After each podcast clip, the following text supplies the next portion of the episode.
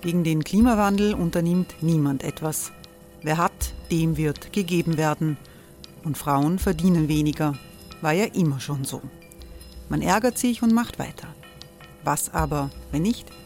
Wir haben eine Idee. Die Falter Arena macht die Bühne frei für Menschen und Projekte, die das Land verändern. Mein Name ist Eva Konzett. Ich leite das Politikressort im Falter. Und am Sonntag, den 26. Mai, veranstalten wir im Wiener Stadtsaal die nächste Falter Arena. Mit dabei unter anderem der ehemalige Politiker und Neosänger Matthias Strolz, Theresa Imre von Markter, Sonja Jöchtel von Love Politics oder Kari Ochsner von Ochsner Wärmepumpen. Machen statt jammern. Wir schauen uns an, wie das funktionieren kann. Kommen auch Sie vorbei. Alle Informationen und Tickets finden Sie unter falter.at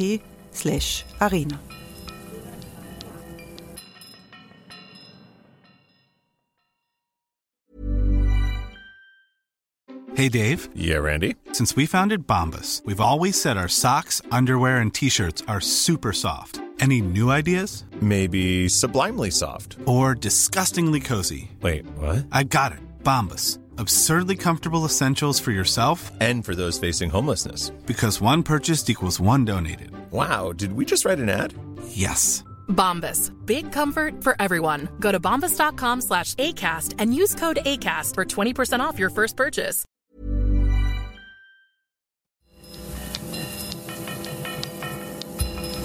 Falter Radio, der Podcast mit Raimund Löw.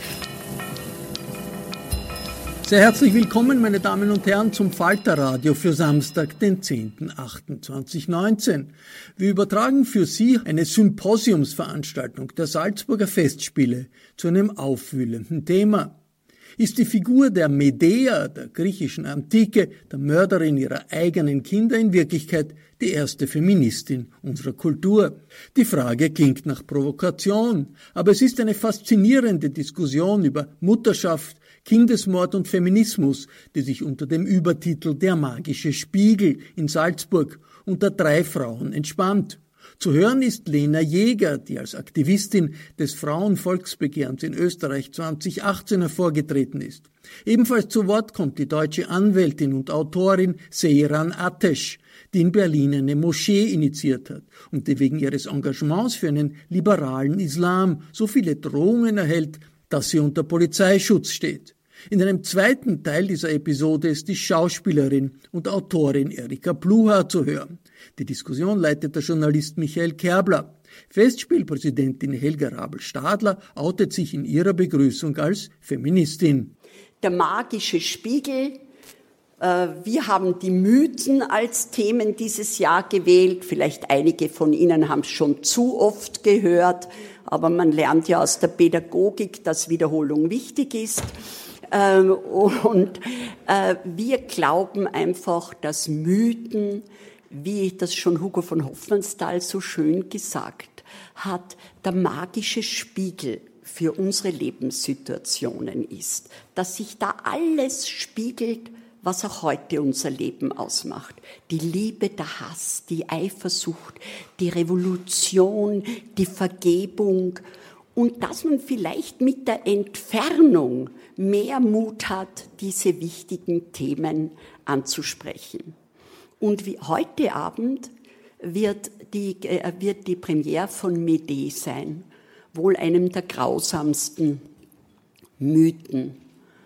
Und wir möchten diesen Vormittag beginnen, indem wir über diesen einen Satz und mehr noch reden aus der Medea. Von allem, was auf Erden Geist und Leben hat, sind doch wir Frauen die allerunglücklichsten. Ich habe drei Frauen eingeladen, die sich nicht damit begnügen, unglücklich zu sein, sondern die sich und andere glücklich machen wollen. Oder wie du so schön äh, gesagt hast, liebe Erika Blucher, das ganze Leben ist eigentlich eine Zumutung, aber in dem Wort Zumutung steht ja der Mut. Und wenn so oft gesagt wird, ja, ja, Sie sind ja ein Role Model, jetzt sind Sie 25 Jahre Präsidentin, dann sage ich, na, ein Role Model will ich gar nicht sein, weil das bringt andere Frauen in einen vielleicht unangenehmen Erfolgsdruck. Ich möchte eine Mutmacherin sein, Mut, etwas zu verändern und selbstverständlich für uns Frauen etwas zu verändern. Und wir sind sicher vier Frauen, die sich vor dem Wort Feministin nicht fürchten. Das war ja früher so und für manche ist es heute noch so, wenn man gesagt hat, man ist Feministin, dann war das so, als hätte man zugegeben, Giftlerin oder Alkoholikerin.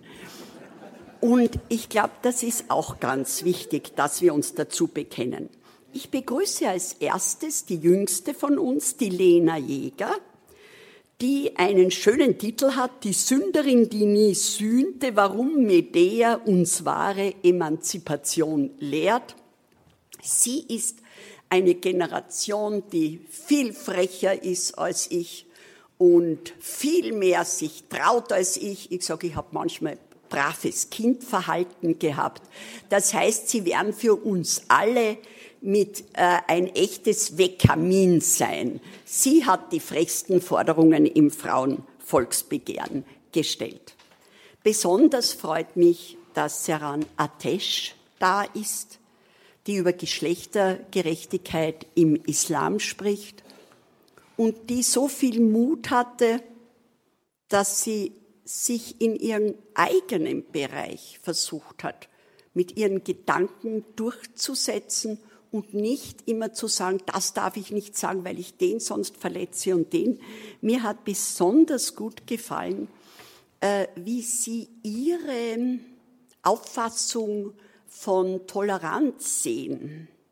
Erdogan und ich glauben an denselben Gott, gehören derselben Religion an, dennoch trennen uns Welten. Während in meiner Welt, also in euren Ateschs Welt, Platz für einen Menschen wie ihn ist, haben Menschen wie ich keinen Platz in der seinen. Das ist die ganze Tragik und ich bin sehr beeindruckt, wenn ich mir vorstelle, dass sie nach dem Attentat 1984 um nichts weniger mutig geworden sind, sondern im Gegenteil mit ihrer Erfahrung jetzt noch besser sind. Wir sind zwar kein Konzert, und daher ist es ganz gleich, äh, wenn hundertmal das Handy geht. Aber es wäre trotzdem nett, wenn es ausgeschalten würde. So, und natürlich für mich und äh, dann nach der Pause kommt Erika Pluha dran. Man muss sich vorstellen, sie war 1962 in Camillo, in, als Camilla in Nestroes Lumbazi Vagabundus, da war ich als junges Mädchen, jetzt sind wir ja gleich alt. Damals war sie älter. Ja, ja, ja, ja. Das ist ja hochinteressant. Äh, und äh, drei Jahre später warst du die Ismene in Sophokles König Ödipus. Und das zeigt eigentlich die ganze Weite und sie kann einfach alles. Sie war eine tolle Schauspielerin. Selbst gewählt hast du damit aufgehört, aber eigentlich bist du ja eine, die trotzdem den ganzen Tag eine Schauspielerin ist. Du bist eine tolle Musikerin und du bist eine tolle Schreiberin, auch eine große Ermutigerin. Und wir freuen uns schon auf dein nächstes Buch, aus dem du ja ein bisschen was lesen wirst. Für mich sind diese Vormittage, wir werden ja noch zwei weitere haben, und zwar am Donnerstag, den 8. August, denn des Anschauens, siehe, ist eine Grenze und die geschautere Welt will in der Liebe gedeihen, Orpheus Mythos. Und am Montag, den 19. August, ungeheuer ist viel, doch nichts ist ungeheurer als der Mensch. Ich hoffe, Sie begleiten mich alle drei Vormittage. Für mich ist es ein herrlicher Luxus. Es ist das Auftanken, weil meistens muss ja ich was mehr oder weniger Gescheites von mir geben. Und jetzt kann ich einmal zuhören und krieg wieder Ideen für die, nicht nur für diesen Festspielsommer. Ich wünsche Ihnen einen schönen Vormittag.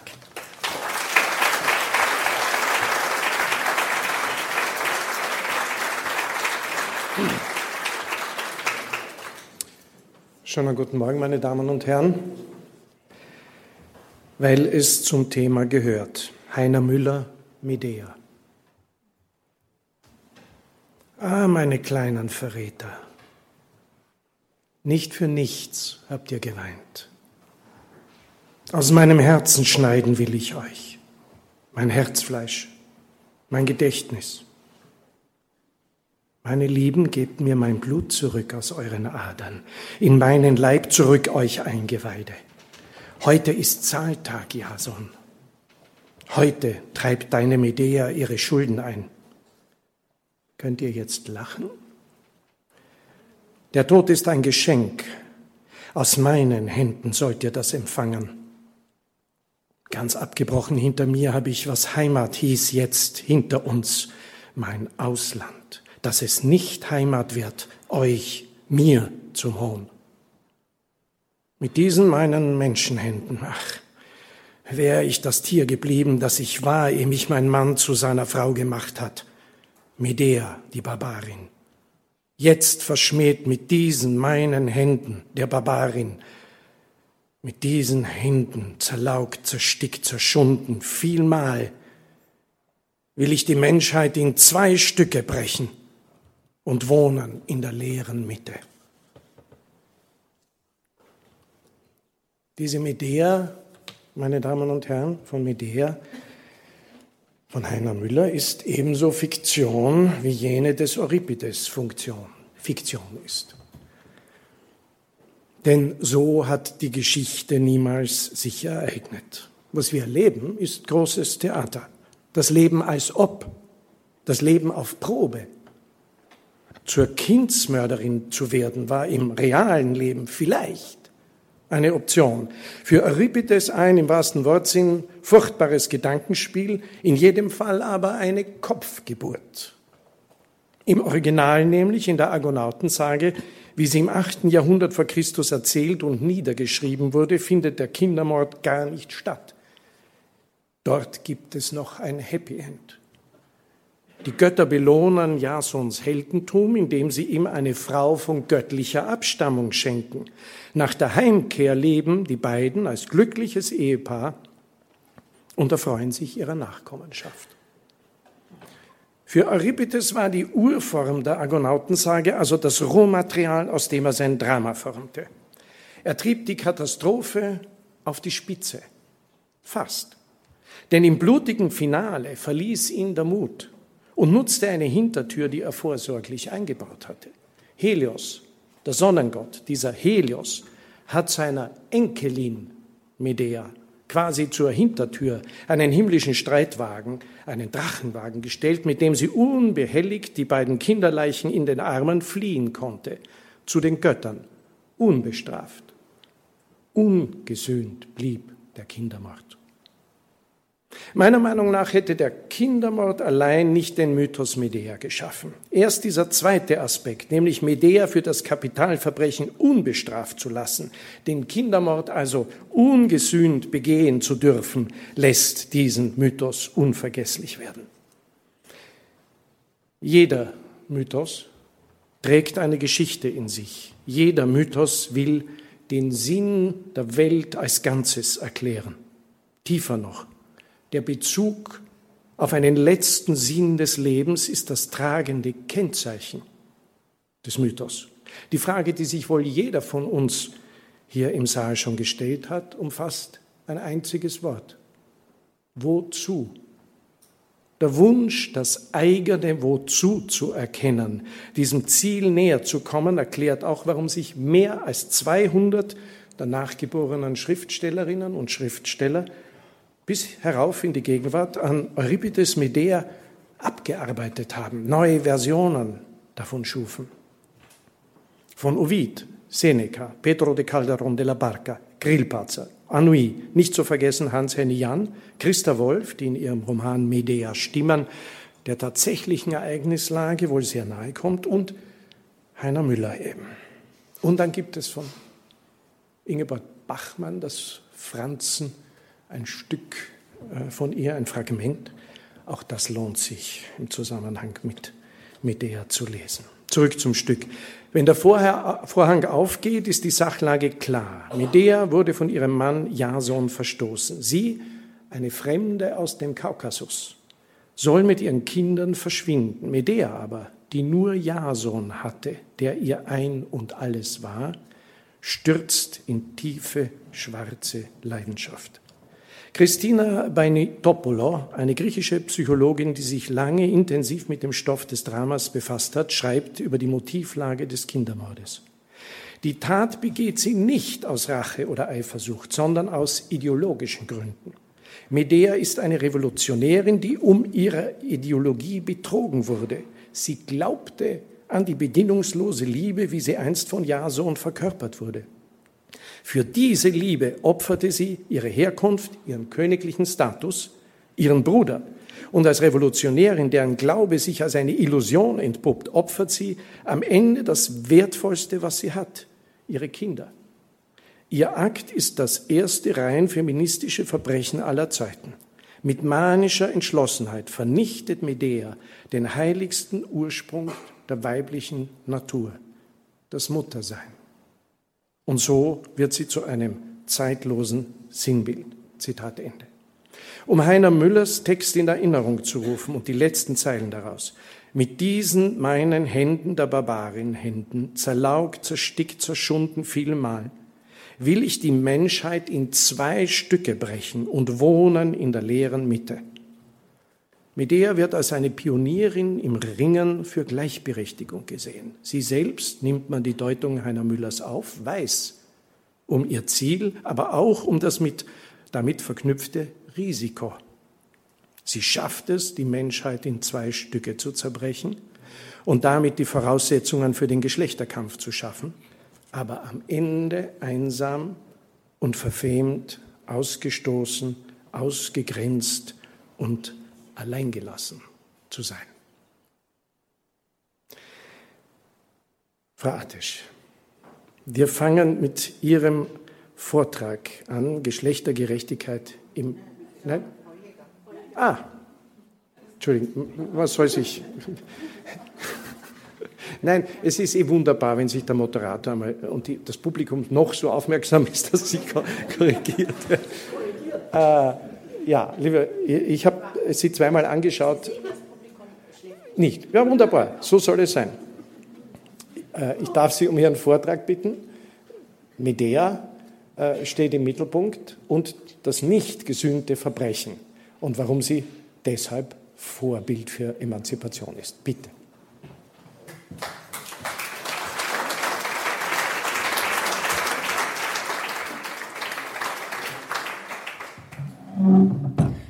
Werde mich trotzdem setzen. Äh, geht das mit den zwei Mikros? Wunderbar. Wunderbar.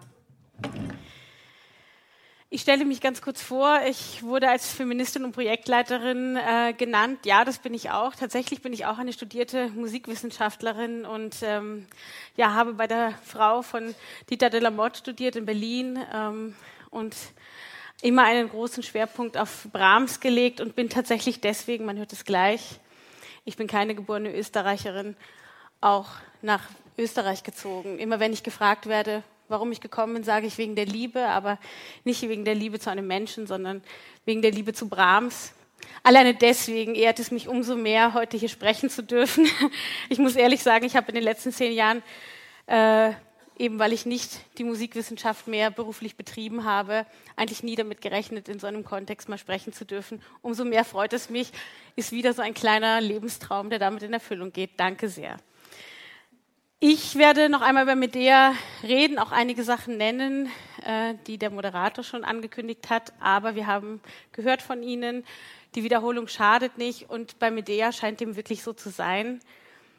Ein Zitat, eine Textstelle, die ich voranstellen möchte, ist ähm, aus einer französischen Interpretation von Anouilh, äh, wo Iason sagt, niemals wird es eine zweite Medea geben.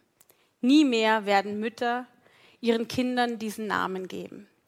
Und tatsächlich, es gibt Mädchen, die Medea heißen, aber es sind sehr, sehr wenige. Und ja, er hat sich definitiv nicht als einer der Innennamen bei Mädchen ähm, mausern können. Und das hat sicherlich auch Gründe in der Grausamkeit der Verbrechen, die im Medea-Mythos beschrieben werden.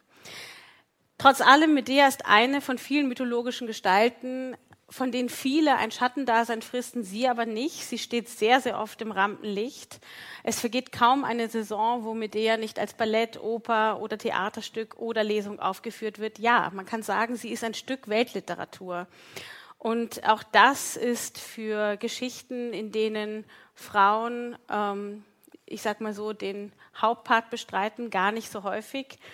Ähm, tatsächlich ist es so, wenn Frauen eine zentrale Rolle spielen, dann tatsächlich sehr häufig eine negative. Hier ist dem auch so. Trotzdem hält sich das Interesse an ihr ungebrochen seit zweieinhalbtausend Jahren. Und die Rezension hat sich natürlich sehr verändert. Erst im 20. Jahrhundert, dazu werde ich ein bisschen später noch genauer kommen, haben sich dann auch weibliche Autorinnen begonnen, mit dem Stoff zu beschäftigen. Und das hat natürlich die Rezension und die Interpretation nochmal massiv verändert. Ganz kurz möchte ich auch nochmal auf Mythen eingehen. Ja, Mythen äh, dienen uns als Denkmuster. Sie sind Handlungsvorlagen. Sie geben uns Anweisungen darüber, wie wir uns in einer bestimmten Situation verhalten können, wie wir miteinander zusammenleben können. Interessant ist, dass die DichterInnen die den Medea-Mythos erzählen, natürlich immer auch Kinder ihrer Zeit sind und den Mythos natürlich auch als solchen aus der Zeit heraus interpretieren, fragmentieren, ich würde fast sagen, teilweise auch sezieren, völlig neu zusammenbauen. An Medea kann man das sehr, sehr gut untersuchen. Ich hoffe, dass Sie immer den literarischen Nutzen, den literarischen Zweck in den Vordergrund stellen. Es ist trotzdem fraglich, ob das immer auch so ähm, passiert ist. Ähm, da habe ich auch noch im Laufe des Vortrages ein oder zwei Geschichten, die vielleicht die wenigsten von Ihnen gehört haben bis jetzt. Also, das Interesse an Medea ist ungebrochen. Und das Interessante ist, dass sie ein Verbrechen begeht, das zweifelsohne sicherlich von jedem Menschen auch als Verbrechen anerkannt wird, so sie denn ihre Kinder mordet, aber eben keine, und das ist das Bemerkenswerte daran, keine Strafe bekommt. Das ist sicherlich auch der Grund, warum ich dann diesen Titel wählen konnte und sagen konnte, beschäftigen wir uns mit Medea als eine Sünderin, die ein Verbrechen nie sühnte. Und jetzt müssen wir darüber nachdenken, was kann der Grund dafür sein. Es gibt viele Widersprüche in ihr. Das eine ist eben das, dass sie ein Verbrechen begeht und dieses Verbrechen aber nie sühnt, weder indem sie eine Strafe erhält, aber es ereilt sie eigentlich auch kein negatives Schicksal. Auf der anderen Seite ist es so, dass ihr Name vom Verb Medomai abstammt, das so viel bedeutet wie Ratwissende, Beschützende auch, auch Herrschende. Gleichzeitig ist das aber etwas, was in ihrer Geschichte auf den ersten Blick vielleicht nur schwer zu erkennen ist. Ist sie eine Beschützende? Als Ratwissende kann man die Zauberin sicherlich charakterisieren. Sie ähm, beherrscht Zauber und begleitet mit diesen Zaubereien ja auch den Iason und stärkt ihn so sehr, dass er überhaupt bestimmte Taten schaffen kann. Jetzt möchte ich mich aber auf die Frage konzentrieren, ob Medea als eine Feministin zu betrachten ist. Ähm, genau die griechische Autorin Christina ist auch diejenige, die sagt, ja, sie ist die erste Feministin, sie ist die Urfeministin, sie begeht sozusagen den ersten wirklich feministischen Akt, der Mord an ihren Kindern. Und gleichzeitig möchte ich mich natürlich in diesem Vortrag auch damit beschäftigen, ist ein Kindesmord feministisch und kann Mutter sein feministisch sein? Ich nehme das gleich vorweg, natürlich. Ja.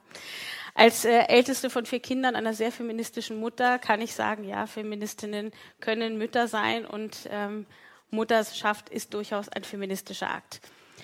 Gehen wir aber weiter. Der Stoff Medea unterliegt eben einem großen Wandel und regt immer wieder Autorinnen an, sich damit zu beschäftigen. Heute Abend hören wir die Oper. Seneca sogar stilisiert Medea eigentlich beinahe zu einer Heroin, die Rache nimmt und die am Ende für diese Rache ein einsames Dasein fristet. Hier könnte man jetzt vielleicht eine Strafe erkennen. Es geht ihr in vielen Darstellungen am Ende nicht gut. Sie ist alleine und sie leidet. Sie bereut. Hier eine weitere Textstelle, die wir ja auch dem heutigen Symposium vorangestellt haben, nämlich die Stelle von Grillparzer. Von allem, was auf Erden Geist und Leben hat, sind doch für Frauen das Allerunglücklichste. An dieser Stelle kann man eigentlich sehr gut erkennen, dass es durchaus auch staats- und systemkritische Interpretationen von Medea gibt. Denn hier möchte ich wirklich ganz klar sagen, dass dieses die Frauen sind die allerunglücklichsten sich natürlich auf den Rahmen bezieht, in dem Frauen agieren können. Hier steht Medea stellvertretend für alle Frauen, die in verschiedenen Ebenen der Gesellschaft Unterdrückungen erfahren.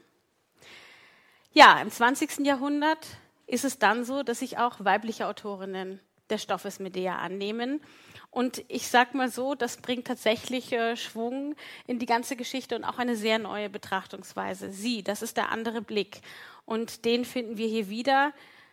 Die Autorinnen dekonstruieren nicht nur den weiblichen Charakter Medeas, sondern tatsächlich gehen einige so weit, überhaupt den Mythos an sich zu dekonstruieren. Sie rehabilitieren Medea als Bruder- und Kindermörderin indem ihre Taten entweder tatsächlich gestrichen werden. Es gibt eben dann ab dann zunehmend äh, auch Interpretationen, wo Medea ihre Kinder nicht tötet, auch den Bruder nicht. Aber sie gehen auch andere Wege. Ursula Haas zum Beispiel zeigt, wie Medea instrumentalisiert wird von Männern und statt des Kindesmordes begeht sie eine Abtreibung.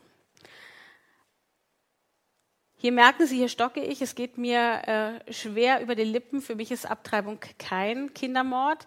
Hier wird in der Interpretation auch gezeigt, dass es sich nicht um eine Gleichsetzung handelt. Es wird tatsächlich die eine Tat sozusagen gestrichen, aber es wird sozusagen damit gearbeitet, dass Abtreibung, Abtreibungen in der Gesellschaft durchaus ähm, sehr kritisch gesehen werden und den Frauen auch angelastet werden und auch hier zu Schuld, zu schlechtem Gewissen führen.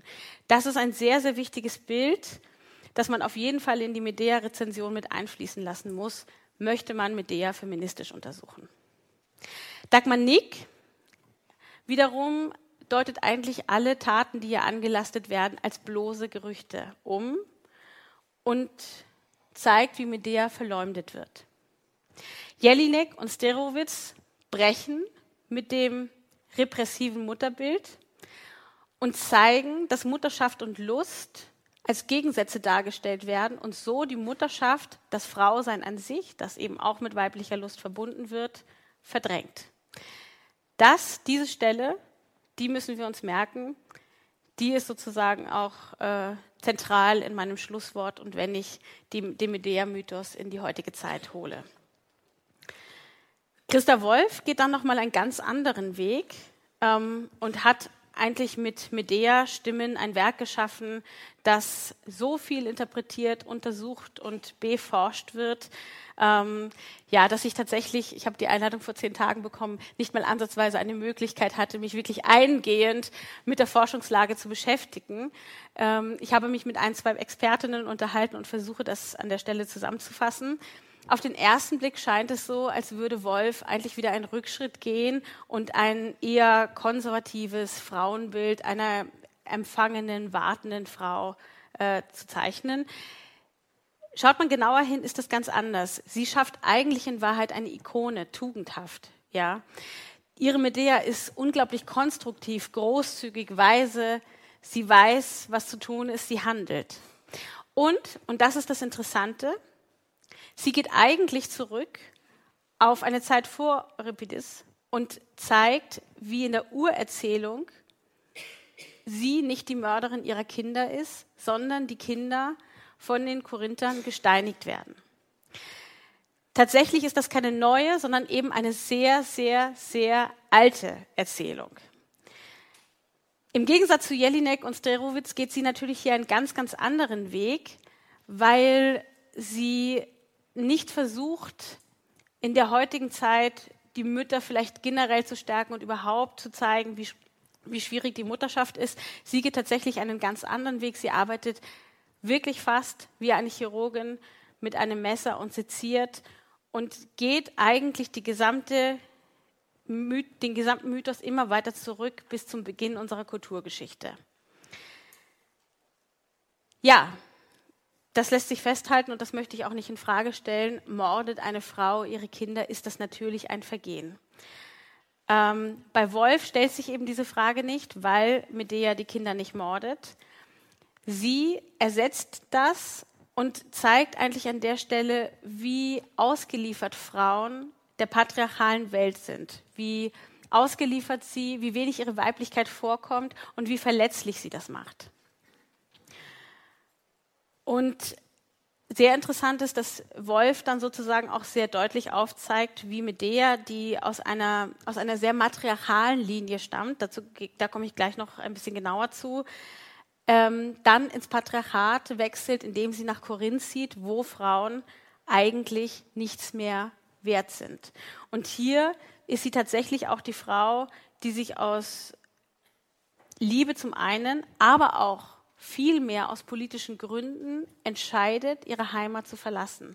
Medea im Wolfschen Sinne ist immer eine, die aktiv handelt. Und interessant ist, dass an der Stelle, wo sie merkt, dass sie in Kolchis, ihrem Heimatort, nicht ähm, bleiben möchte, fragt sie ihre Tante Sirze, ob sie nicht bei ihr auf der Insel mit all den Frauen leben könnte. Und hier an der Stelle passiert etwas sehr Interessantes was in der feministischen Deutung ähm, ja bahnbrechend ist in meinen Augen. Die Sirze sagt zu ihr: Nein, du nicht, Medea, du gehörst hier nicht her. Du sollst nicht als eine nur unter Frauen leben. Du gehörst in die Welt zu den Männern. Du bist da, um etwas zu verändern.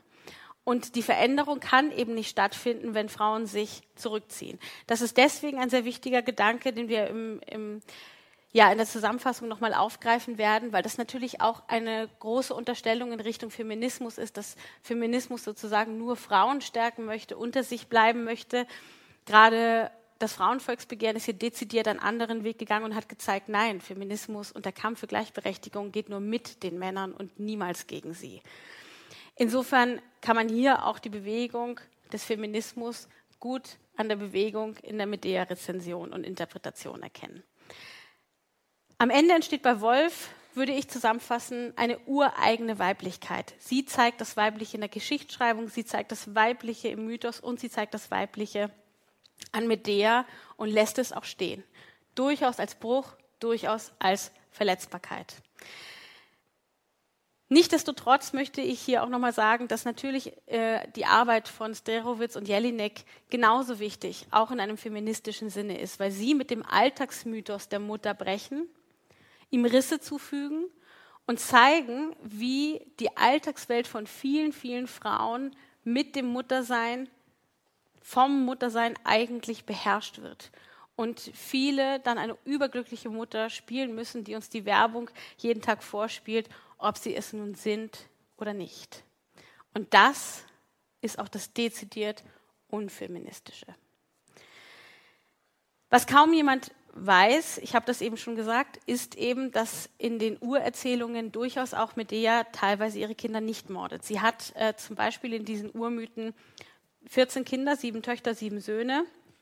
Und der Großvater Helios kommt eben mit dem Himmelswagen, entführt die Medea. Sie fürchtet schon das Unheil, sie sieht, was unten passiert und kann aber ihre Kinder nicht beschützen. Hier kann sie nicht die Beschützende sein, das, was in ihrem Namen steht, und muss sozusagen von oben zusehen, wie ihre Kinder gesteinigt werden von den Korinthern aus Rache.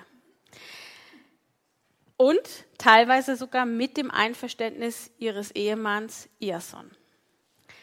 Euripides, der streicht nun die Götter. er streicht sie alle weg, sie können nicht eingreifen. Und was er macht, er ist eigentlich dann sozusagen derjenige, der mit der zur Verantwortlichen macht. Er lässt sie alle Entscheidungen treffen, sie ist die Handelnde und muss sozusagen dann auch für die von ihm 14 auf, 14, auf zwei zusammengestrichenen, eigentlich 14 Kinder äh, die Verantwortung nehmen und wird zur mordenden Mutter.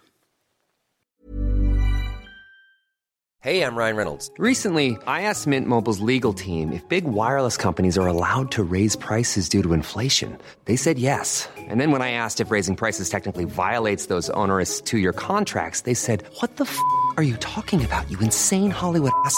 So to recap, we're cutting the price of Mint Unlimited from $30 a month to just $15 a month. Give it a try at mintmobile.com slash switch. $45 up front for three months plus taxes and fees. Promo for new customers for limited time. Unlimited more than 40 gigabytes per month. Slows. Full terms at mintmobile.com.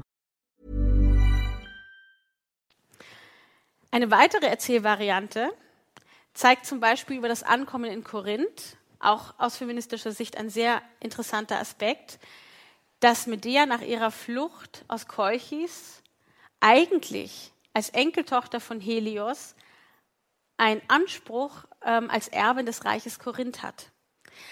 Da aber in Korinth das Patriarchat schon herrscht, Medea kommt eben aus dem Matriarchat, kann sie den Thron nicht selbst besteigen, sondern ihre einzige aktive Handlung ist, dass sie einen Mann benennt, der für sie auf dem Thron regiert.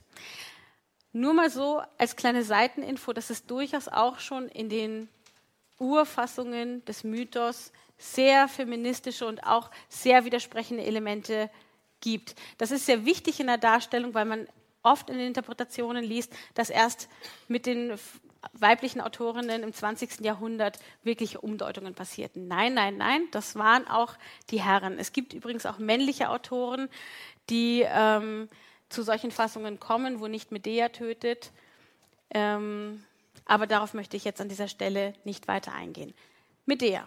Medea ist also, soweit sie die Morde begeht, eine Sünderin, die nicht sühnt, teilweise sogar sehr versteckt und sehr anders, sehr autonom Reue zeigt. Sie zerbricht nicht an ihrer Tat. Sie ist eine, die auffährt, gerettet wird und das, obwohl sie diese Tat niemals, tatsächlich, bin ich äh, auch der festen Überzeugung in jeder äh, Interpretation, nicht aus Eifersucht oder Rachelust geht. Sie begeht das nicht aus Aggression. Es ist tatsächlich eine ideologische Tat und das ist sehr wichtig. Hierzu noch eine Textstelle aus Euripides. Nun, meine unselige Hand, nimm das Schwert, nimm es, geh zum leidvollen Lebensziel und werde nicht schwach.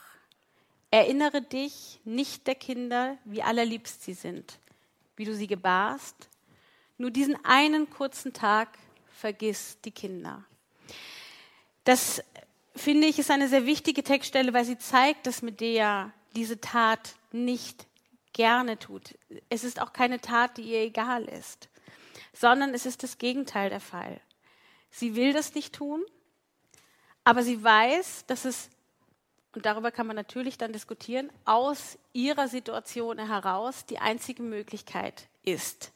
Sie begeht eigentlich, kann man sagen, eine Art Suizid, nicht an ihrer ganzen Person, sondern an der Mutter in ihr.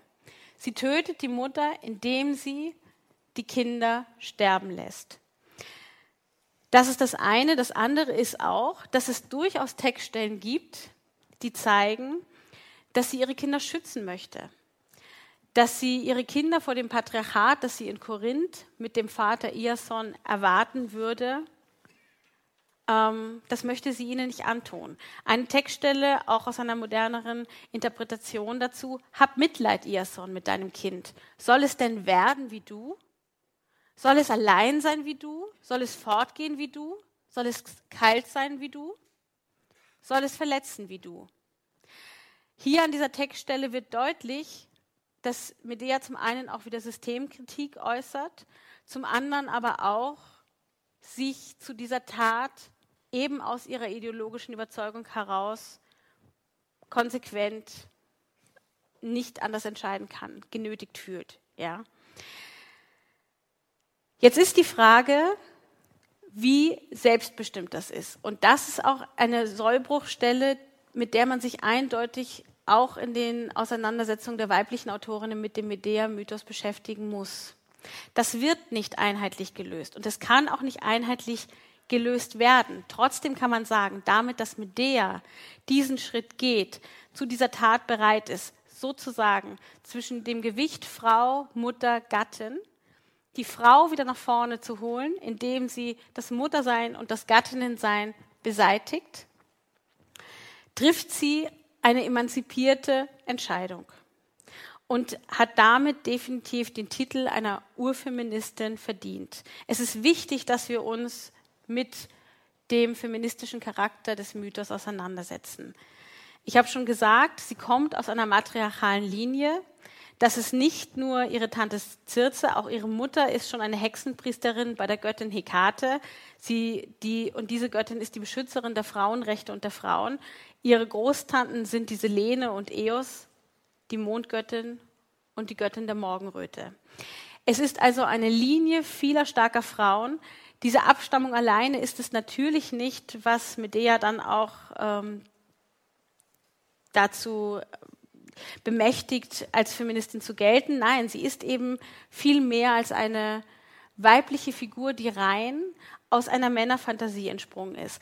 Während die meisten Frauen in den Darstellungen im Mythos entweder rein sind, wie das Marienbild, oder eine Inkarnation des Bösen, die eben die Verführerin, wie dann biblisch die Eva, so ist es bei Medea einfach anders. Medea ist und das spielt eine sehr große Rolle. Mit der wohnt eine große Selbstständigkeit, eine Potenz inne. Sie ist ein Individuum. Und das per se ist eigentlich erst einmal in, der, in den Mythen und in der Geschichtsschreibung männlich. Aber sie ist eben auch die Unberechenbare. Ich möchte noch eine Stelle zeigen aus Corneille, die ich sehr wichtig finde, wo sie eben auch in dem, auf die Frage ihrer Dienerin was denn jetzt übrig bleibe, nachdem sie den Mord an den Kindern begeht, antwortet ich. Ich sage ich. Und das genügt. Zum Leiden reicht es allemal. Bei Heiner Müller antwortet sie auf Iasons Frage, was warst du vor mir, Weib? Mit der. Diese zwei Textstellen zeigen, dass es am Ende nicht um den Kindermord geht. Sie ist keine Rächerin, sondern sie ist eine Frau, die sich selbst befreit. Und auch das wieder ist der ursprünglich feministische Akt. Ich erlaube mir noch zwei letzte Hinweise. Das eine ist, dass wir heutzutage von einer dritten feministischen Welle reden. Wir sprechen vom intersektionalen Feminismus. Und eigentlich, wenn wir genau hinschauen, dann ist auch ähm, das sehr gut im Medea-Mythos aufgerissen.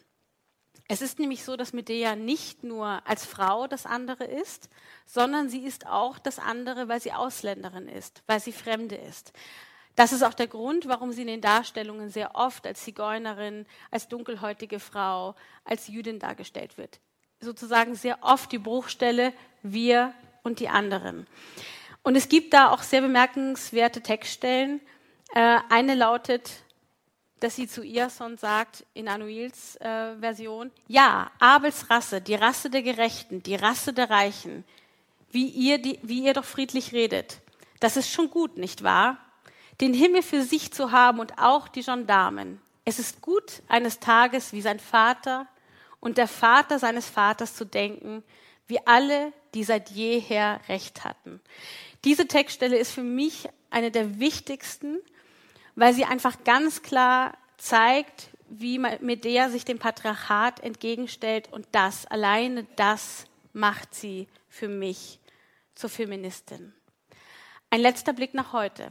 Heute ist der 30. Juli. Gestern war der Equal Pension Day. Was ist der Equal Pension Day? Das ist der Tag, an dem die Frauen gemessen an den Pensionen der Männer keine Pension mehr erhalten. In Österreich haben wir einen Pensionsunterschied von doch immer noch 43 Prozent. Er ist minimal, minimal geschrumpft in den letzten Jahren.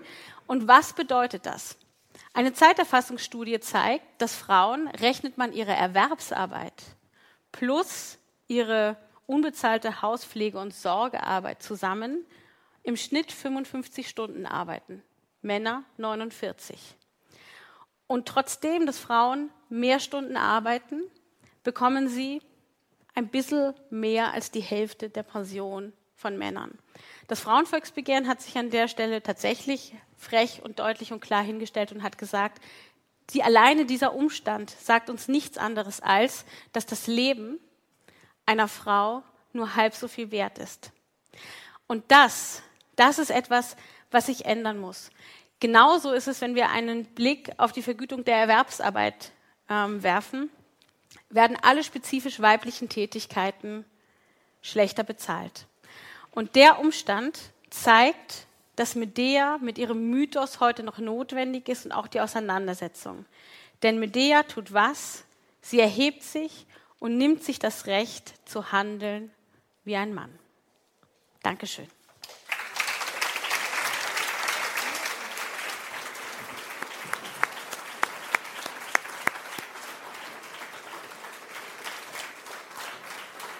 Vielen Dank. Vielen Dank, äh, Lena Jäger. Ich äh, ergänze noch, äh, dass die Geschichtsforschung äh, herauszufinden geglaubt hat, dass Euripides geschmiert worden ist, bestochen worden ist, um das, äh, nämlich äh, um den Kindermord Medea anzuhängen damit die Korinther in der Geschichte hochweis dastehen. Ähm, das äh, Zweite ist, was ich geschichtlich für interessant halte, was Sie erwähnt haben, nämlich dass äh, das Matriarchat sowohl in Kolchis als auch in Korinth sich schon dem Ende zugeneigt hat oder schon vorbei ist. Also man muss es auch in den geschichtlichen Zusammenhang stellen. Äh, und drittens, die göttliche Medea verzichtet auf das Göttlichsein, wird zum Menschen und verliert damit Möglichkeiten, die Göttern zur Verfügung stehen. Was man ihr gelassen hat, sozusagen, ist der Zaubertrank, ist das Heilen, Hexe, wie auch immer man das nennen mag. Hätte sie dem Jason nicht den Verjüngungstrunk gebraut, äh, der äh, äh ihn sexuell äh, so stimuliert hat, dass er, als er dann äh, eine älter werdende Frau, so die Geschichte, neben sich sah und sich dann der Königstochter zugewandt hat, dann hätte wahrscheinlich äh, die Geschichte vielleicht auch einen anderen Lauf genommen. Das Zitat, das Sie von Anouilh erwähnt haben, schön ist es, den Himmel zu haben und die Gendarmen. Ich war ziemlich oft im Nahen Osten, im islamischen Raum, auch im Iran. Und in der Anfangszeit der islamischen Revolution hatte ich diesen Eindruck, schön ist es, den Himmel zu haben und die Shadaman am Boden. Das ist die Brücke zum Islam, wie es den äh, Frauen dort ergeht, welche Freiheiten sie sich vielleicht nehmen äh, und ich beneide es überhaupt nicht, dass Sie dieses Thema behandeln. Allein wenn ich mir vorstelle, dass das größte islamische Land mit äh, äh Indonesien mit 264 oder 65 Millionen Menschen, von denen 220 Millionen äh, dem Islam angehören, davon die meisten äh, die geringste Zahl sind, glaube ich, die Schiiten mit 100.000. Ähm, also das jetzt unter einen Hut zu bringen, äh, bleiben wir im Nahen und Mittleren Osten wahrscheinlich, in der Türkei, weil sonst äh, sind die 30 Minuten wirklich überfordert. Ich freue mich sehr und bin sehr gespannt auf Ihren Vortrag.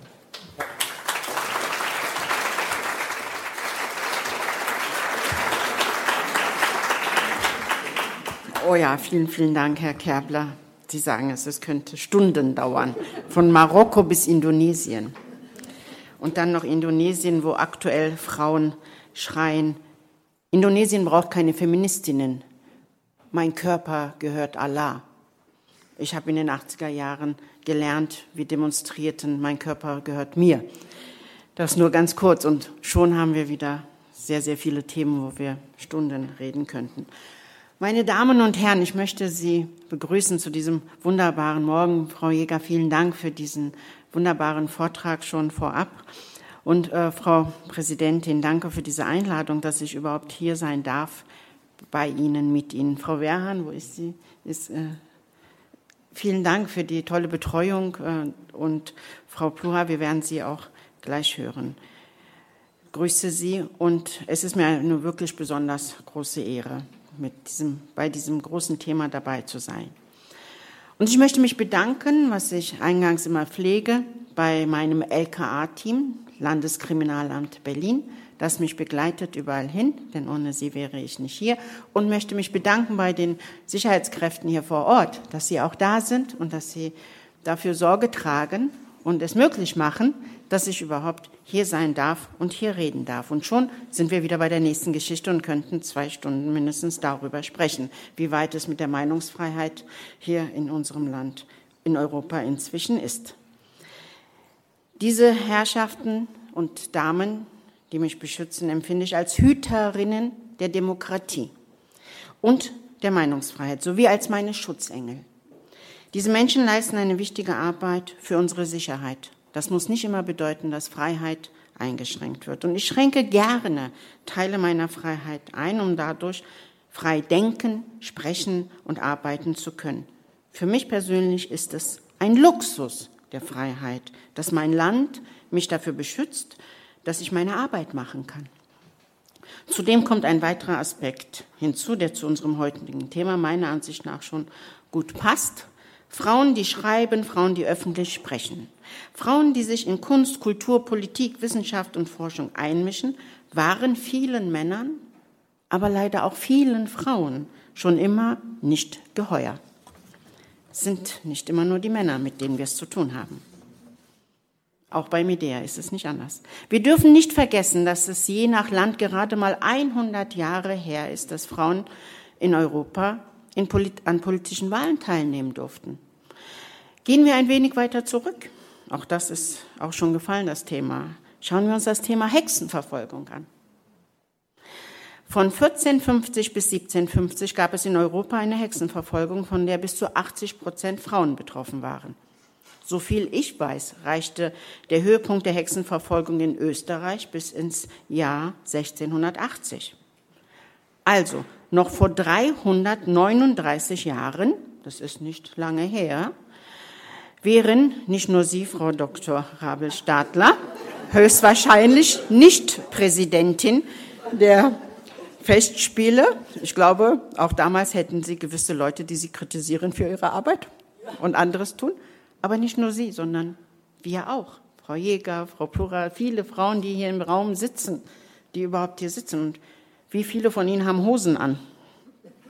Allein schon deshalb wären Sie wahrscheinlich verbrannt worden.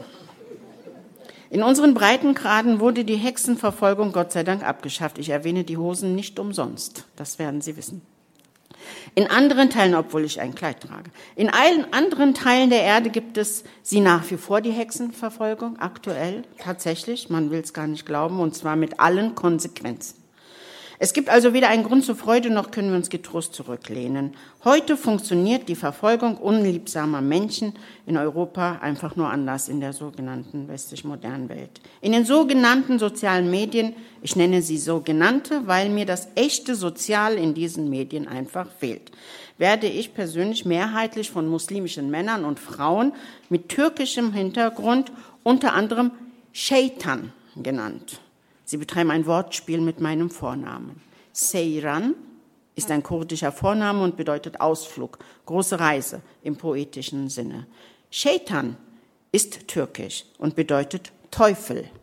Auf Arabisch würde es Shaitan heißen. Die Frau als Teufel, das ist uns allen nicht fremd. Worauf will ich hinaus? Frauen müssen in Europa nicht mehr fürchten, als Hexen verbrannt zu werden oder wie die erste Frauenrechtlerin Olympe de Gauche durch die Guillotine zu sterben, nachdem sie bei der Französischen Revolution mitgewirkt hat im Übrigen. Ja. Als sie dann aber Frauenrechte einforderte, das war dann zu viel für die patriarchalen linken Männer. Wie gesagt, heute funktioniert die Diskriminierung der Frau mit anderen Mitteln und die Fronten sind bei weitem nicht mehr so klar wie noch vor 100 Jahren. Kommen wir zu Medea. Eine Frau, die aus meiner Ansicht nach tatsächlich durchaus in Teilen aus Eifersucht und Rache aber auch aus emanzipatorischen Gründen Selbstbestimmungsrecht der Frau. Die neue Gemahlin des verräterischen Ehemannes, deren Vater und die beiden eigenen Söhne tötet. Zum Thema Eifersucht sehe ich das teilweise anders, komme gleich drauf. Der Kindesmord, besonders der an den eigenen Kindern und ich habe gerade ja gesagt, sie hat nicht nur die Söhne getötet, sondern die neue Gemahlin des verräterischen Mannes und auch den Vater noch dazu. In der einen Erzählung. Also es gibt andere Erzählungen. Der Kindesmord, besonders an den eigenen Kindern, ist wohl die vorstellbar schlimmste Form der Tötung eines Menschen von Menschenhand. Wie kannst du töten, was du selbst geboren hast? Fragt nicht nur der Chor, sondern auch Eason. Medeas Antwort, wie konntest du uns verlassen und zulassen, dass sie vertrieben werden sollten und in vielen Erzählungen, dass sie getötet werden sollen? So, auch die Gegenposition ist meiner Ansicht nach eine der wichtigen Stellen in diesem Stück. Ihre Rückfrage. Es ist zu billig und zu einfach, die Kindesmörderin einfach nur zu verabscheuen und als schlimmste Verbrecherin zu bezeichnen. Ich bin Anwältin von Beruf, Strafrechtsanwältin auch. Dass das hier ein Straftatbestand ist und ein Verbrechen, ist ja wohl gar keine Frage. Wir reden hier trotzdem über Fiktion, über Mythen und über das, für was die Geschichte steht. Und nur an dieser Stelle kann ich dann weitermachen, denn als Juristin höre ich hier auf. Weiter geht's nicht. Und ich habe Frauen im, in der Justizvollzugsanstalt, ich habe Frauen in meiner anwaltlichen Arbeit kennengelernt, die Kinder getötet haben. Das ist wirklich eine Sache für sich. Bertolt Brecht, also pardon, das ist keine Entschuldigung und Rechtfertigung, wollte ich damit sagen, denn es ist nur eine Haltungsfrage und eine Frage zu dem Überthema, über das wir sprechen. Bertolt Brecht schreibt in seinem Gedicht über die Kindesmörderin Marie Farrar. Doch ihr, ich bitte euch, wollt nicht in Zorn zerfallen, denn alle Kreatur braucht Hilf von euch. Und deshalb, wunderbar, müssen wir uns anschauen, was ist passiert. Marie Farrar tötete ihr Baby, weil sie mit 16 Jahren unehelich schwanger wurde. Ich, benutze, ich nutze oft diese Erzählungen in meinen Vorträgen. Bitte vergessen Sie nicht, dass in Europa noch vor 50, 60, 70 Jahren Frauen nicht nur ihre Kinder getötet haben, weil sie unehelich schwanger wurden, sondern sich selbst auch. Also, es ist nichts vorbei. Unverheiratet. Andere Frauen haben Babys nach einer Vergewaltigung auf die Welt gebracht und bald getötet. Der Versuch abzutreiben gelang nicht, auch bei Marie Farrar. Der Kindesmord hat verschiedene Motive und existiert leider heute noch. Wozu sind Frauen fähig, die abgrundtief verletzt wurden, diskriminiert, unterdrückt und geschändet? Was bewegt Medea? Während ich Medea las, wurde ich in meine Kindheit versetzt und an meine aktuelle alltägliche Arbeit als Anwältin erinnert. Als Kind hörte ich hin und wieder von den Erwachsenen um mich herum, und ich bin geboren und groß geworden in einem türkisch-kurdischen Umfeld. Meine Mutter Türkin, mein Vater Kurde, wir sind Muslime. Ich hörte von den Erwachsenen Geschichten wie, dass eine Frau mit ihren Kindern aus dem Fenster gesprungen sei oder ins Meer gestürzt, sich gestürzt habe, man erzählte sich auch Geschichten von Männern, die sich wegen einer neuen Liebe von ihren Frauen scheiden lassen oder sich eine zweite Ehefrau nehmen wollten. Und weil die Frau damit nicht einverstanden gewesen sei, habe der Mann seine Ehefrau und Kinder getötet. Ich hörte manchmal auch Sätze wie, wenn eine Ehefrau nicht mache, was der Mann wolle, dann solle man sie samt ihrer Kinder ins Meer werfen. Woher kommt dieser Hass? Woher kommt die Rachsucht, die zum Mord und Kindesmord führen kann? Woher kommt die Einstellung, dass man das machen dürfe, ohne dafür gesühnt zu werden? Das ist zum Prinzip, zur Tradition gehört. Den Erzeuger oder die Erzeugerin in dem Erzeugten zu treffen, wie es im Nachwort in der Ausgabe, die ich gelesen habe, heißt, ist wohl ein Grund. Den Erzeuger und die Erzeugerin in dem Erzeugten zu treffen. Die Vorstellung ist die, dass man den, der einen verletzt hat, nur auf diese Art und Weise wirklich tief verletzen kann, und zwar für den Rest seines Lebens. Mandantinnen haben mir immer wieder solche Sätze gesagt. Mandantinnen haben mir immer wieder berichtet, dass der Ehemann, von dem sie sich scheiden lassen wollten, gesagt habe, dass er von, vor ihren Augen die Kinder töten würde, wenn sie es wagen würden, sich tatsächlich von ihm zu trennen. Sie, wir nennen diese Morde je nach Motiv und Konstellation auch Ehrenmorde. Eine Praxis, die in islamischen Ländern und unter Muslimen in Europa leider nach wie vor großen Zuspruch erfährt. Das Ziel ist, dass der andere den Rest seines Lebens leiden soll, nie mehr glücklich werden soll und einfach dafür sterben oder einfach dafür sterben muss, weil er oder sie ein selbstbestimmtes Leben führen will. Also sich trennen. Die Trennung kann die schwierigste und gefährlichste Lebenssituation für Frauen sein im 21. Jahrhundert, weltweit. Ist das die lebensgefährlichste Situation für eine Frau, wenn sie sich entscheidet, sich von ihrem Mann scheiden lassen zu wollen? Ach, wie schwer ist die Sache mit dem Glück, mit dem eigenen und dem der anderen. Warum leidet eine Frau derart? Weil der Ehemann sie wegen einer anderen Frau verlässt, dass sie zur Kindesmörderin wird und aber auch umgekehrt, wie gesagt. Medea tötet ihre Kinder nicht nur, um ihr Sohn zu strafen, sondern weil sie überzeugt ist, dass ihre Kinder nach dem Mord an der neuen Ehefrau und dem Vater der neuen Braut eh nicht überleben werden. Wir haben gehört, dass es viele verschiedene Varianten gibt. Nichtsdestotrotz steht das im Raum. Die Idee ist demnach, die Kinder selbst zu töten, bevor es andere tun. Zu alledem führte meiner Ansicht nach auch in Teilen, wenn Sie so mögen, ich kann darüber gern diskutieren, aber für mich sind das aus, äh, komme ich aus den Erzählungen all meiner Mandantin und meiner Lebenserfahrung schon dahin, dass da auch eine gewisse Eifersucht und Verzweiflung eine Rolle spielt, wie das eigene Leben nämlich weitergehen soll, das Leben von Medea. Die Eifersucht über das neue Glück und die neue Liebe des Ehemannes, das Bett, das er nun mit einer anderen teilen wollte, steht im Zentrum. Vergessen Sie nicht immer wieder das Bett und die Sexualität, die jetzt mit einer anderen Person geteilt wird, während Medea die eben nicht mehr hat. Das heilige Bett der Ehe. Emma Goldmann, die sich Zeit ihres Lebens für die freie Liebe und gegen die Institution Ehe einsetzte, kam mir auch sofort in den Sinn. Sie schreibt in ihrem Buch das Tragische an der Emanzipation der Frau. Das gibt es durchaus. Wir müssen jetzt nicht nur arbeiten, sondern auch noch Kinder hüten. Ja, das nebenbei. Aber in diesem Buch Tragische an der Emanzipation der Frau, und wir wollen auch arbeiten, natürlich, wir wissen, dass es bei Medea auch um Emanzipation geht, schreibt Emma Goldmann über Eifersucht. Tatsächlich ist Eifersucht ein schlechtes Mittel, um Liebe zu bewahren, aber ein sicheres Mittel, die Selbstachtung zu zerstören. Denn die, die eifersüchtig sind, erniedrigen sich wie Rauschgiftsüchtige so weit, dass sie schließlich nur noch Abscheu und Ekel erregen. Und die Eifersucht muss nicht auf das Sexualleben des anderen sein, sondern auch das Leben des anderen oder nicht Eifersucht, vielleicht eben auch Wut und Ärger über das andere Leben, was man nicht haben darf. Der Schutz vor der Eifersucht liegt darin, dass, und das sind die wichtigen Stellen für mich, dass Mann und Frau nicht ein Körper und eine Seele sind. Sie sind zwei menschliche Wesen mit unterschiedlichen Temperament, unterschiedlichen Gefühlen und Neigungen. Jeder für sich hat seine eigene Weltordnung, seine eigenen Gedanken und Vorstellungen.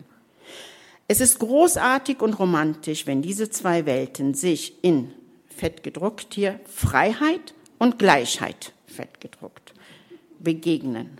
Auch wenn diese Begegnung nur kurz ist, hat es sich gelohnt. In dem Augenblick jedoch, da diese beiden Welten gezwungen werden, eine Verbindung einzugehen, zerbricht eine Schönheit und Erhabenheit und nichts als zerstörtes Leben bleibt zurück. Zitat Ende. Man muss kein Fan von freier Liebe sein, wie Goldmann und wie andere vor und nach ihr. Man muss auch nicht grundsätzlich die Institution Ehe ablehnen. Doch eines ist gewiss. Sie hat vollkommen recht, wenn sie schreibt, es ist großartig und romantisch, wenn diese Welten, diese zwei Welten sich in Freiheit und Gleichheit begegnen. Egal ob freie Liebe oder Ehe. Mann und Frau sollten dieselben Chancen haben auf ein selbstbestimmtes Leben. Wie hätte sich also Iason verhalten, wenn Medea sich anders orientiert hätte an einen jüngeren Mann, eine jüngere Frau? Was anderes, nichts als zerstörtes Leben bleibt zurück, schreibt Goldmann. Leider habe ich als Anwältin so oft Ehen scheitern sehen, nach denen der eine oder andere nicht mehr wirklich auf die Beine kam. In der Regel sind es die Frauen, die es schwer haben, wenn sie von ihrem Ehemann verlassen werden noch heute, sei es materiell oder immateriell, stehen Frauen nach einer Scheidung schlechter da. So beschreibt es auch Medea. Von Freiheit und Gleichheit auf Augenhöhe kann im Gerichtssaal kaum die Rede sein. Ich will an dieser Stelle den Männern gegenüber nicht ungerecht sein und ganz ausdrücklich, ich bin eine Feministin, die mit Männern Gleichberechtigung der Geschlechter erkämpfen will, nicht gegen die Männer. Männer sind ebenfalls Opfer von Scheidungen. Sie können es sein. Ich meine nur, behaupten zu dürfen, dass Frauen nach wie vor sehr viel häufiger finanziellen, gesellschaftlichen und sozialen Abstieg erleben, wenn sie nach 15 oder 20 Jahren, wenn die Kinder aus dem Gröbsten heraus sind oder schon nach wenigen Jahren, gegen eine jüngere, und das haben wir gerade auch schon gehört, gegen eine jüngere, hübschere und schöne Musik und sichere und, und eine reichere, was auch immer andere Frau ausgetauscht werden. Den Frauen steht dies nicht überall auf der Welt zu. Medea klagt zu Recht bei der schönen Musik. Von allem, was beseelt ist von Vernunft, besitzt, wir Frauen sind das mühsamste Gewächs. Weiter sagt sie, denn Scheidung bringt nicht nur guten Ruf den Frauen und nicht ist möglich abzulehnen und nichts ist es möglich, nicht ist es möglich, es abzulehnen, diesen einen Mann abzulehnen. Sobald zu einem Wohnort und Gesetzen sie gekommen ist, muss sie Prophetin sein, da sie es nicht gelernt hat von zu Hause, weil sie am besten mit dem Bettgenossen Umgang haben wird, wie sie am besten Umgang haben wird. Und wenn, nachdem wir das mit Mühe und Gutzustand gebracht, der Mann mit uns zusammen wohnt und nicht mit Widerwillen das Joch erträgt, so ist beneidenswert die Zeit. Wenn er aber nicht, wenn es aber nicht so ist, tut Sterben Not. Wie oft haben Frauen mir gesagt, Sterben ist besser als so zu leben. Buchtitel wie Frauen, die sterben, ohne gelebt zu haben, haben meine Jugend begleitet. Jedoch der Mann, wenn er daheim sich beim Zusammensein belastet fühlt, geht weg nach draußen und befreit sein Herz von Überdruss.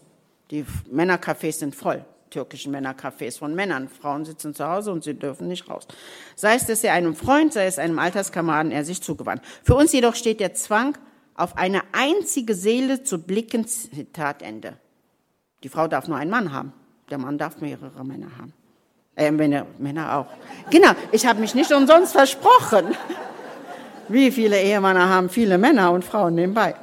Nun kann man sagen, dass europäische Frauen schon lange nicht mehr in einer solchen haftähnlichen Situation ihr Leben fristen. Wir hatten jetzt gerade erst am Freitag den CSD-Gottesdienst und den, die Christopher Street der Parade in Berlin. Deshalb bin ich noch ganz beseelt von diesem anderen Leben.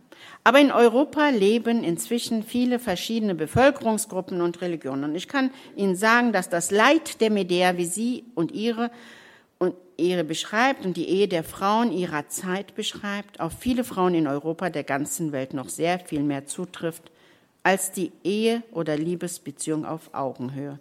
In dem Buch der Ehe, welches zu dem Gesamtwerk des islamischen Gelehrten Al-Ghazali zählt, lesen wir manches, was mehr als widerlich und frauenfeindlich ist und exakt ein Abbild der gerade dargelegten Klage Medeas entspricht. Seit mehr als 900 Jahren zählen seine Werke zu den wichtigsten Werken der islamischen Tradition und sie werden gefeiert von den Muslimbrüdern, von den islamischen Verbänden und diese Werke werden gefeiert von den meisten Muslimen weltweit. Und wie kein zweites erfährt dieses Werk von ihm unter den Muslimen auf der ganzen Welt auch heute noch größte Wertschätzung. So heißt es in der zweiten Auflage aus dem Jahre 200, 2016. Zweitens, die Pflichten der Frau gegenüber dem Mann. Alles, was hierüber zu sagen ist, ist in dem Satz enthalten, dass die Heirat eine Art Sklaverei bedeutet und dass die Frau die Sklavin des Mannes ist.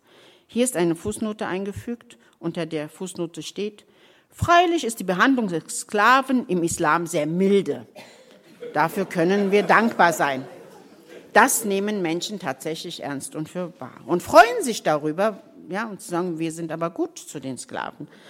Weiter im Text. Deshalb hat sie ihm unbedingt und unter allen Umständen zu gehorchen, in dem, was er von ihr und in Bezug auf sie selbst verlangt. Vorausgesetzt, dass es nichts Sündhaftes ist. Diese Pflicht der Frauen wird in einer großen Anzahl von Traditionen eingeschärft.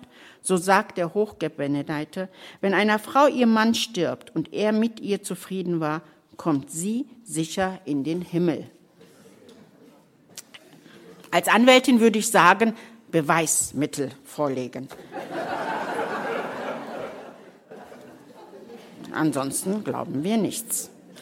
Ein Mann, der auf die Reise ging, hatte seiner Frau das Versprechen abgenommen, dass sie nicht von, vom oberen Stockwerk des Hauses herabsteigen wolle. Als nun ihr Vater, der unter ihr wohnte, krank wurde, schickte sie zum hochgebenedeten Gottgesandten und bat um die Erlaubnis, zu ihm hinabgehen zu dürfen. Der aber ließ ihr sagen, gehorche deinem Mann, so starb denn ihr Vater. Da fragte sie nochmals bei ihm an, aber er antwortete wieder, gehorche deinem Mann. Nachdem ihr Vater begraben war, ließ ihr der hochgebenedete Gottgesandte melden, dass Gott ihrem Vater seine Sünden verziehen habe, weil sie ihrem Gatten gehorsam gezeigt habe, gehorsam gewesen sei. Nun, das sind Überlieferungen, Hadithen, die in solchen Büchern stehen, die wiederum von Männern geschrieben wurden. Ob der Hochgebenannte, der Gottgesandte, der Prophet das gesagt hat, stelle ich in Zweifel. Medea beschreibt die Situation von Frauen im antiken Griechenland 1600 vor Christus bis 27 vor Christus. Al-Ghazali beschreibt, das was ich gerade gelesen habe, die Zeit 1055 äh, bis 1111. Ich berichte aus meinem anwaltlichen Alltag aus dem 21. Jahrhundert. Die Parallelen sind offensichtlich, hat sich der Mensch wirklich so wenig entwickelt. Wir müssen leider nicht nur auf Literatur zurückgreifen, die von Männern vor vielen hundert Jahren geschrieben wurde, um festzustellen, dass nach wie vor eine erschreckend hohe Anzahl von muslimischen Männern und Frauen die Gleichberechtigung von Mann und Frau aus religiösen Gründen ablehnen. So schreibt Hadayatullah, ich kann seinen Namen so schwer aussprechen, immer warum er sich diesen Namen gegeben hat. Er heißt Hadayatullah Hübsch. Sein Nachname ist Hübsch. Der Vater von Kola Mariam Hübsch. Vielleicht haben Sie sie schon mal gesehen im Fernsehen. Sie saß hin und wieder mit mir in einer Talkshow. Von dem erzählt wird, dass er ein Alt-68er war, der zum Islam konvertierte und päpstlicher als der Papst wurde. In seinem 97 in der dritten Auflage erschienenen Buch schreibt er, in dem Buch mit dem Titel Frauen im Islam, Zitat, die Wissenschaft hat mittlerweile hinlänglich bewiesen, dass es zwischen Frauen und Männern mehr gibt als nur den gewissen kleinen Unterschied. Nicht nur biologische Funktionen, der gesamte Mensch, seine Psyche und Physis ist durch sein Geschlecht mitbestimmt. Im Islam wird deswegen eine kategorische Gleichberechtigung in dem Sinne, beiden Geschlechtern unter allen Umständen gleiche Rechte zuzusprechen, als ungerecht abgelehnt. Allah ist nicht ungerecht, indem er einem Menschen über das, was er zu tragen imstande ist, Aufgaben aufbürdet. Zitat Ende. Ein Alt-68er, ich weiß nicht, was er für Drogen genommen hat in dieser Zeit. Das wirklich, erlauben Sie mir, nebenbei bemerkt, wenn ich das lese, die Wissenschaft hat das festgestellt und er sagt, und ich komme aus einer islamischen Familie, ja, ich bin groß geworden als muslimisches Kind, habe eine Moschee eröffnet und kenne mich in meiner Religion recht gut aus. Beschreibt, so wie viele andere muslimische Männer und Frauen auch, die Gleichberechtigung der Geschlechter sei ungerecht. Das darf nicht sein, denn man kann der armen Frau nicht so viel aufbürden wie dem Mann, der ist viel stärker. Und das schreibt ein Konvertierter, der wiederum seine Tochter genauso erzogen hat, die jetzt durch Talkshows und Veranstaltungen tingelt und Männern nicht mehr die Hand gibt. Und in so einer theologischen, wirren, irren Situation befinden wir uns. Im Islamischen Zentrum, es geht noch weiter und ich habe wirklich nur Auszüge jetzt hier. Hamburg findet, das Buch mit dem, findet man das Buch mit dem Titel Auf, dass Liebe und Freundschaft zwischen euch sei geschrieben von einem anerkannten Gelehrten Ayatollah Ibrahim Amini. Er wurde geboren 1925 und lebt noch. Wie gesagt, in, der, in meiner Welt ist viel Platz für diese Leute. Ja, nur in, in ihrer Welt keiner für mich. Ich würde gerne zu ihm fahren und mit ihm reden, aber das erlaubt er mir sicher nicht. In seinem Buch geht es darum, wie sich Männer und Frauen in einer Ehe zueinander verhalten sollen und dürfen. Insgesamt liest es sich wie eine Anleitung zur Unterwerfung der Frau gegenüber dem Mann so ähnlich wie bei Al-Ghazali, der die Ehe als Knechtschaft beschreibt. So schreibt der liebe Ayatollah, seine sexuellen Wünsche hat sie zu erfüllen. Dazu ist sie rechtlich und religionsgesetzlich verpflichtet. Diesbezüglich hat sie sich ihm hinzugeben, weigert sie sich ohne triftigen Grund, sollte er sie zunächst freundlich darum bitten, möglicherweise sogar mit einem kleinen Geschenk. Wenn er aber merkt, dass sie ihn verärgern, ihm zusetzen will und sich ihm deshalb verweigert, hat er das Recht, andere Maßnahmen zu ergreifen. Jedoch dieses auch nur unter Wahrung bestimmter Grenzen. Überschreitet er dabei das vorgeschriebene Maß, macht er sich schuldig. Und er behauptet, im Koran steht geschrieben, wenn ihr feststellt, dass sich eure Frauen euren, Klammer auf, sexuellen, des menschenwürdigen, Klammer zu, Wünschen verweigern, so ermahnt sie zunächst, danach trennt euer Schlaflager von ihnen, wenn auch das nichts nutzt, schlagt sie, Klammer auf, leicht, Ausrufezeichen, Klammer zu, Punkt. Wenn sie sich euch jedoch fügen, tut ihnen nichts zuleide. Ich habe eine Koranausgabe, eine kommentierte dabei, da steht nichts mit sexuellen Wünschen könnte man so interpretieren. Hier wird die Sure 434 für die, auf die Sexualität äh, Bezug genommen. Nähere Erläuterungen tun, glaube ich, an dieser Stelle nicht mehr Not. Der Prophet wird gerne als Vorbild genommen für all diese Überlieferungen. Und das ist sehr irritierend, wenn doch an anderen vielen Stellen immer wieder geschrieben steht, dass der Prophet gerade im Hinblick auf die Frauen andere Dinge auch gesagt hat. Und warum werden diese nicht benutzt als, als Vorbild? Es ist aus vielen authentischen Überlieferungen ersichtlich, dass der Prophet selbst den Gedanken, eine Frau zu schlagen, zutiefst verabscheute und bei mehr als einer Gelegenheit sagte, könnte einer von euch seine Ehefrau schlagen, wie er einen Sklaven schlägt und dann am Abend bei ihr liegen? Zitat aus Bukhari und Muslim, also hat dies Überlieferungen. Einer anderen Überlieferung zufolge verbot er Frauen überhaupt zu schlagen mit den Worten, schlagt niemals Gottes Dienerinnen. Dies ist theologisch betrachtet ein schwieriger Vers und ganz sicher ist auch das Thema insgesamt schwierig und noch nicht alles erforscht und gesichert festgestellt. Jedoch ganz unabhängig davon, ob es nachzuweisen ist oder nicht, das Schlagen der Ehefrauen im Islam durch diesen Vers äh, gerechtfertigt wird oder nicht, wurde oder nicht, stellt sich bei einer historisch-kritischen Lesart des Korans die Situation sowieso anders dar. Und im 21. Jahrhundert können wir den historischen Text in seinen historischen Grenzen belassen und klarstellen, dass niemand das Recht hat, auch nicht religionsrechtlich, egal ob es sich um Eheleute handelt oder eheähnliche Lebensverhältnisse oder sonstige menschliche Beziehungen. Gewalt ist nicht erlaubt und strafbar. Kommen wir zum Thema Arbeit. Da sieht es nicht anders aus. Sehr, sehr viele meiner Mandantinnen durften nicht arbeiten gehen, obwohl wir wissen, dass ich komme jetzt langsam äh, zum Schluss, es wird Zeit, genau. Die Arbeit. Oh, ist die Arbeit denn erlaubt für eine Frau oder ist sie nicht? Da sagt der Ayatollah, die geeignetste Arbeit für eine Frau ist die Arbeit im Haus. Und da werden Sie die drei Ks kennen. Kirche, Küche, Kinder. Und genauso beschreibt der Ayatollah auf vielen, vielen Seiten, warum es für die Frau sehr viel besser ist, zu Hause zu sein und dieses Amt inne zu haben. Ich habe eine Veranstaltung mit Geflüchteten darüber wie es mit der Gleichberechtigung der Geschlechter hier in Deutschland, in Europa aussieht, von einem Herrn mir erklären lassen. Und das habe ich so oft schon mir angehört. Das ist doch toll für die Frau. Sie muss nicht rausgehen, arbeiten, die Verantwortung tragen. Er ist der Außenminister und sie macht dann alles zu Hause und dafür ist sie zuständig und das ist gut für sie und sie ist die Innenministerin, ja. Das ist wirklich so ein geflügeltes Wort geworden inzwischen.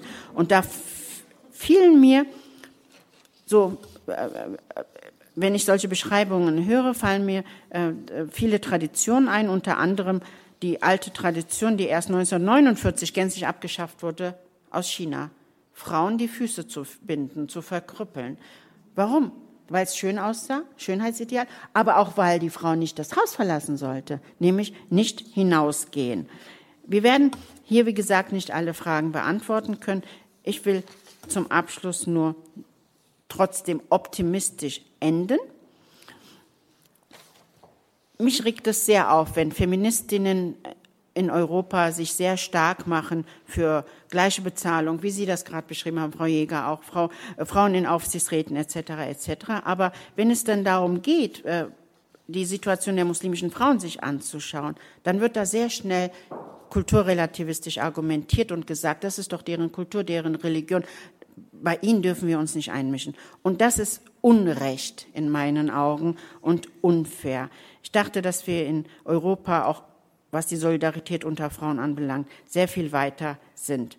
Und ich habe nur den Eindruck, dass da die Gegengesellschaften, die jetzt immer größer werden, in denen Genitalverstümmelungen und religiöser Fanatismus gegen Frauen sich verstärkt, tatsächlich Kinderehen stattfinden und man guckt da weg, weil man sagt, naja, die wollen die Aufklärung halt nicht. Ein Imam aus der Al-Azhar-Universität in Kairo sagte, wir wollen die Aufklärung nicht. Mit der Aufklärung kommt die äh, Selbstbestimmung der Frau, vor allem die Selbstbestimmung über ihren Körper. Und wenn sie über ihren Körper selbst entscheidet, dann wollen die Frauen uns ja gar nicht mehr heiraten. Dann würde ich sagen, guck in den Spiegel. Warum wollen sie dich vielleicht nicht heiraten? Das Buch, der Islam braucht eine sexuelle, sexuelle Revolution, da was ich geschrieben habe, war Anlass für sehr viele Menschen, mir Morddrohungen zu schicken. Warum? Weil es eben um die sexuelle Selbstbestimmung geht. Und damit, wie gesagt, will ich enden, ohne dass wir hier den Kindesmord und auch die Geschichte insgesamt verharmlosen, steht doch die Geschichte von Medea für ein selbstbestimmtes Leben, wie Frau Jäger das auch schon sagte. Und Wir wollen mit dem Ziel enden, das internationale Patriarchat zu stürzen. Einigen wir uns darauf, vielleicht können wir das als Petition hier feststellen. Und mein Aufruf lautet, Frauen steht auf und lauft. Geht hinaus in die Welt, öffnet eure Augen, nehmt euch die Freiheit, denn niemand wird sie euch schenken. Und weil sie mit braven Mädchen begonnen haben, fiel mir der Spruch ein, den wir in den 80er Jahren oft ausgesprochen haben. Brave Mädchen kommen in den Himmel, freche und mutige Mädchen kommen überall hin. Und deshalb bin ich auch gerne in Salzburg. Dankeschön.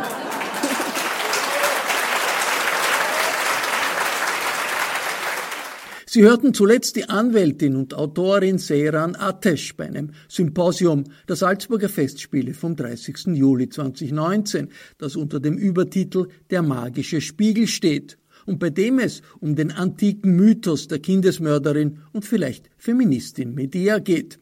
Es folgt gleich der zweite Teil des Podcasts mit dem Beitrag der Schauspielerin, Sängerin und Autorin Erika Pluha und einer Diskussion über Feminismus und die Situation der Frauen heute. Bei den Salzburger Festspielen bedanke ich mich jetzt schon für die Unterstützung zu dieser Folge. Ich verabschiede mich von allen, die uns auf UKW zuhören, im Freirad Tirol und auf Radio Agora in Kärnten. Der Falter bringt jede Woche viel Kultur, oft mit einem ungewohnten Zugang. Ein Abonnement des Falter über die Internetadresse abo.falter.at darf ich allen Hörerinnen und Hörern ans Herz legen. Anna Goldenberg betreut die Technik. Gleich kommt der zweite Teil dieses Podcasts mit einer hochrangigen Feminismusdiskussion aus Salzburg.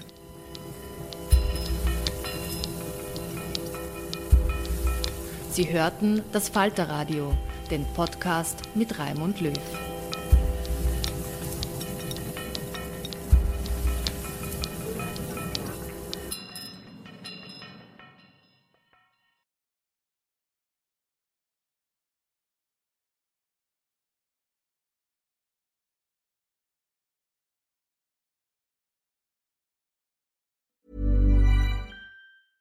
Hey, it's Paige DeSorbo from Giggly Squad. High quality fashion without the price tag. Say hello to Quince. I'm snagging high-end essentials like cozy cashmere sweaters, sleek leather jackets, fine jewelry, and so much more. With Quince being 50 to 80% less than similar brands. And they partner with factories that prioritize safe, ethical, and responsible manufacturing. I love that. Luxury quality within reach. Go to quince.com slash style to get free shipping and 365 day returns on your next order. Quince.com slash style. Hey, it's Paige DeSorbo from Giggly Squad. High quality fashion without the price tag. Say hello to Quince. I'm snagging high-end essentials like cozy cashmere sweaters, sleek leather jackets, fine jewelry, and so much more. With Quince being 50 to 80% less than similar brands. And they partner with factories that prioritize safe, ethical, and responsible manufacturing. I love that. Luxury quality within reach. Go to quince.com slash style to get free shipping and 365 day returns on your next order. Quince.com slash style.